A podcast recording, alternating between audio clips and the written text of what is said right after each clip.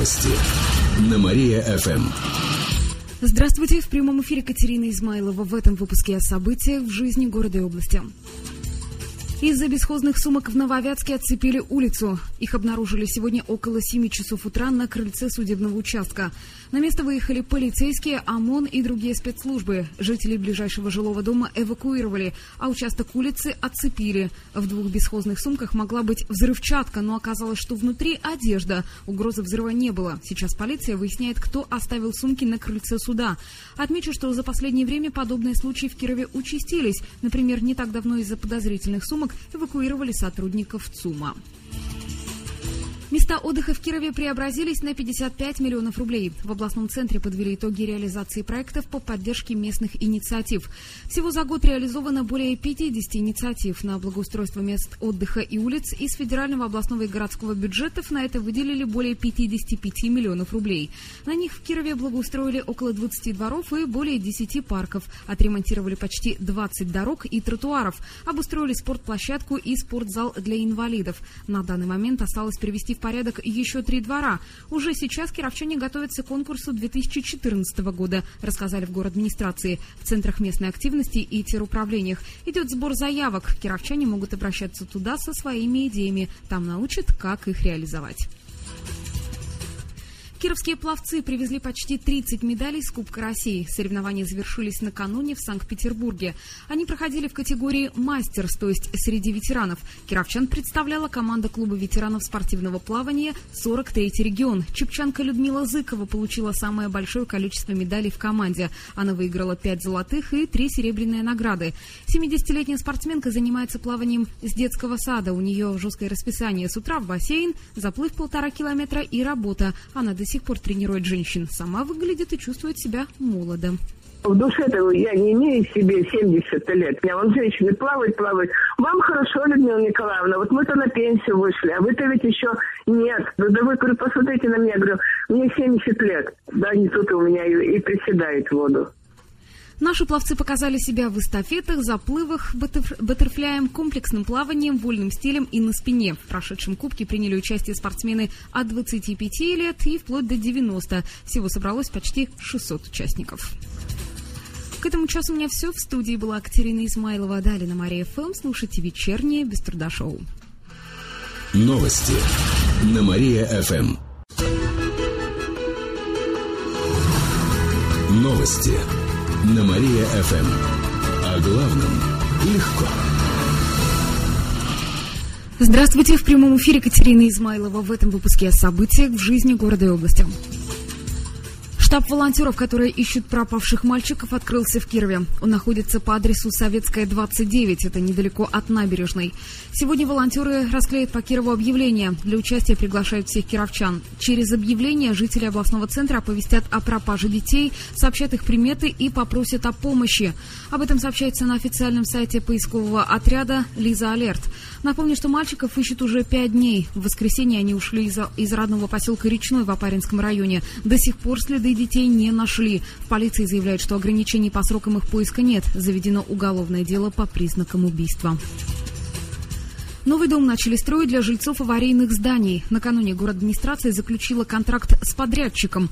Девятиэтажка появится в Коминтерне на Баумана 9. Там уже начались земляные работы. Дом будет готов к августу 2014 года. На него уйдет более 140 миллионов рублей из городской казны. Квартиры смогут получить 110 семей, которые живут в аварийных домах. Как рассказали в город администрации, в дальнейшем высотки для этих же целей построят опять же в Коминтерне на Баумана и в Ленгасово. А в следующем году спроектируют планируют еще четыре дома. Таким образом, в ближайшие два года ключи получат более 600 семей, которые сейчас живут в аварийных квартирах. Кировские дороги признали одними из самых худших в стране. Одна из транспортных компаний Москвы составила рейтинг городов с самыми плохими дорогами. Всего в нем оказалось пять областных столиц. Кировские дороги заняли второе место. По мнению составителей рейтинга, у нас очень много трещин и ям, а у машин плохое сцепление с дорогой. К тому же автомобилисты жалуются на то, что проезжая часть плохо освещена. А вот в Самаре дороги оказались еще хуже. Этот город оказался на первом месте. После Кирова идет Пермь, Челябинск и Воронеж. Рейтинг составляет составлялся на основе опроса. В нем участвовали логисты и водители большегрузов. Эти и другие новости вы можете прочитать на нашем сайте www.mariafm.ru. У меня к этому часу все. В студии была Катерина Исмайлова. Новости на Мария-ФМ. Телефон службы новостей Мария-ФМ 77 102 и 9. Новости на Мария-ФМ. Здравствуйте, в прямом эфире Катерина Измайлова. В этом выпуске о событиях в жизни города и области. В Малмыже сбили троих пешеходов. Авария произошла накануне в половину девятого вечера. Трое пешеходов шли прямо по дороге. На них наехал водитель и скрылся с места. Женщина 43 лет от полученных травм скончалась на месте. Двое других, мужчина и женщина, госпитализированы. Пояснить, что произошло, они не смогли. Все пешеходы были пьяными, сообщают в пресс-службе региональной ГИБДД. Сейчас идет розыск, розыск скрывшегося водителя, выясняют подробности аварии. Решается вопрос о возбуждении уголовного дела. Инвалидов лишили возможности пользоваться переходом. Накануне областная прокуратура провела проверку. В ходе нее выяснили, что подъемная платформа в подземном переходе Новорусского 137 не работает. Поломка произошла больше трех месяцев назад. Фирма, которая отвечает за техническое обслуживание подъемника, должна контролировать его круглосуточно. А еще должна обеспечить ремонт в случае поломки в течение 30 минут. Однако фирма работы не проводила. Прокуратура потребовала устранить нарушение. В город администрации сообщили, что чаще всего подъемники ломают хулиганы Курганы. Отмечу, что в городе два подземных перехода с подобными конструкциями. Новоровского 137 и рядом с площадью Конево. А еще один надземный. Он располагается у инфекционной больницы. Кировским танцорам и вокалистке рекомендуют выступить на Олимпиаде. На днях в Сочи завершился международный фестиваль «Союз талантов России». Он был посвящен предстоящей Олимпиаде. Свои таланты показали около 500 участников. Сегодня наша делегация вернулась в Киров. Область представили детский танцевальный коллектив «Мастерские М-танца» и вокалистка Наталья Суслопарова. Жюри рекомендовала включить их в список выступающих на концертах Олимпиады, поделилась руководитель э, танцевального коллектива Марина Балагова. Ее подопечные получили три диплома второй степени и третьей степени в нескольких номинациях, а вокалистка Наталья Суслопарова получила диплом первой степени. Напомню, что она также победила на фестивале «Утренняя звезда Вятки». Эти и другие новости вы можете прочитать на нашем сайте www.mariafm.ru. У меня к этому часу все. В студии была Катерина Исмайлова.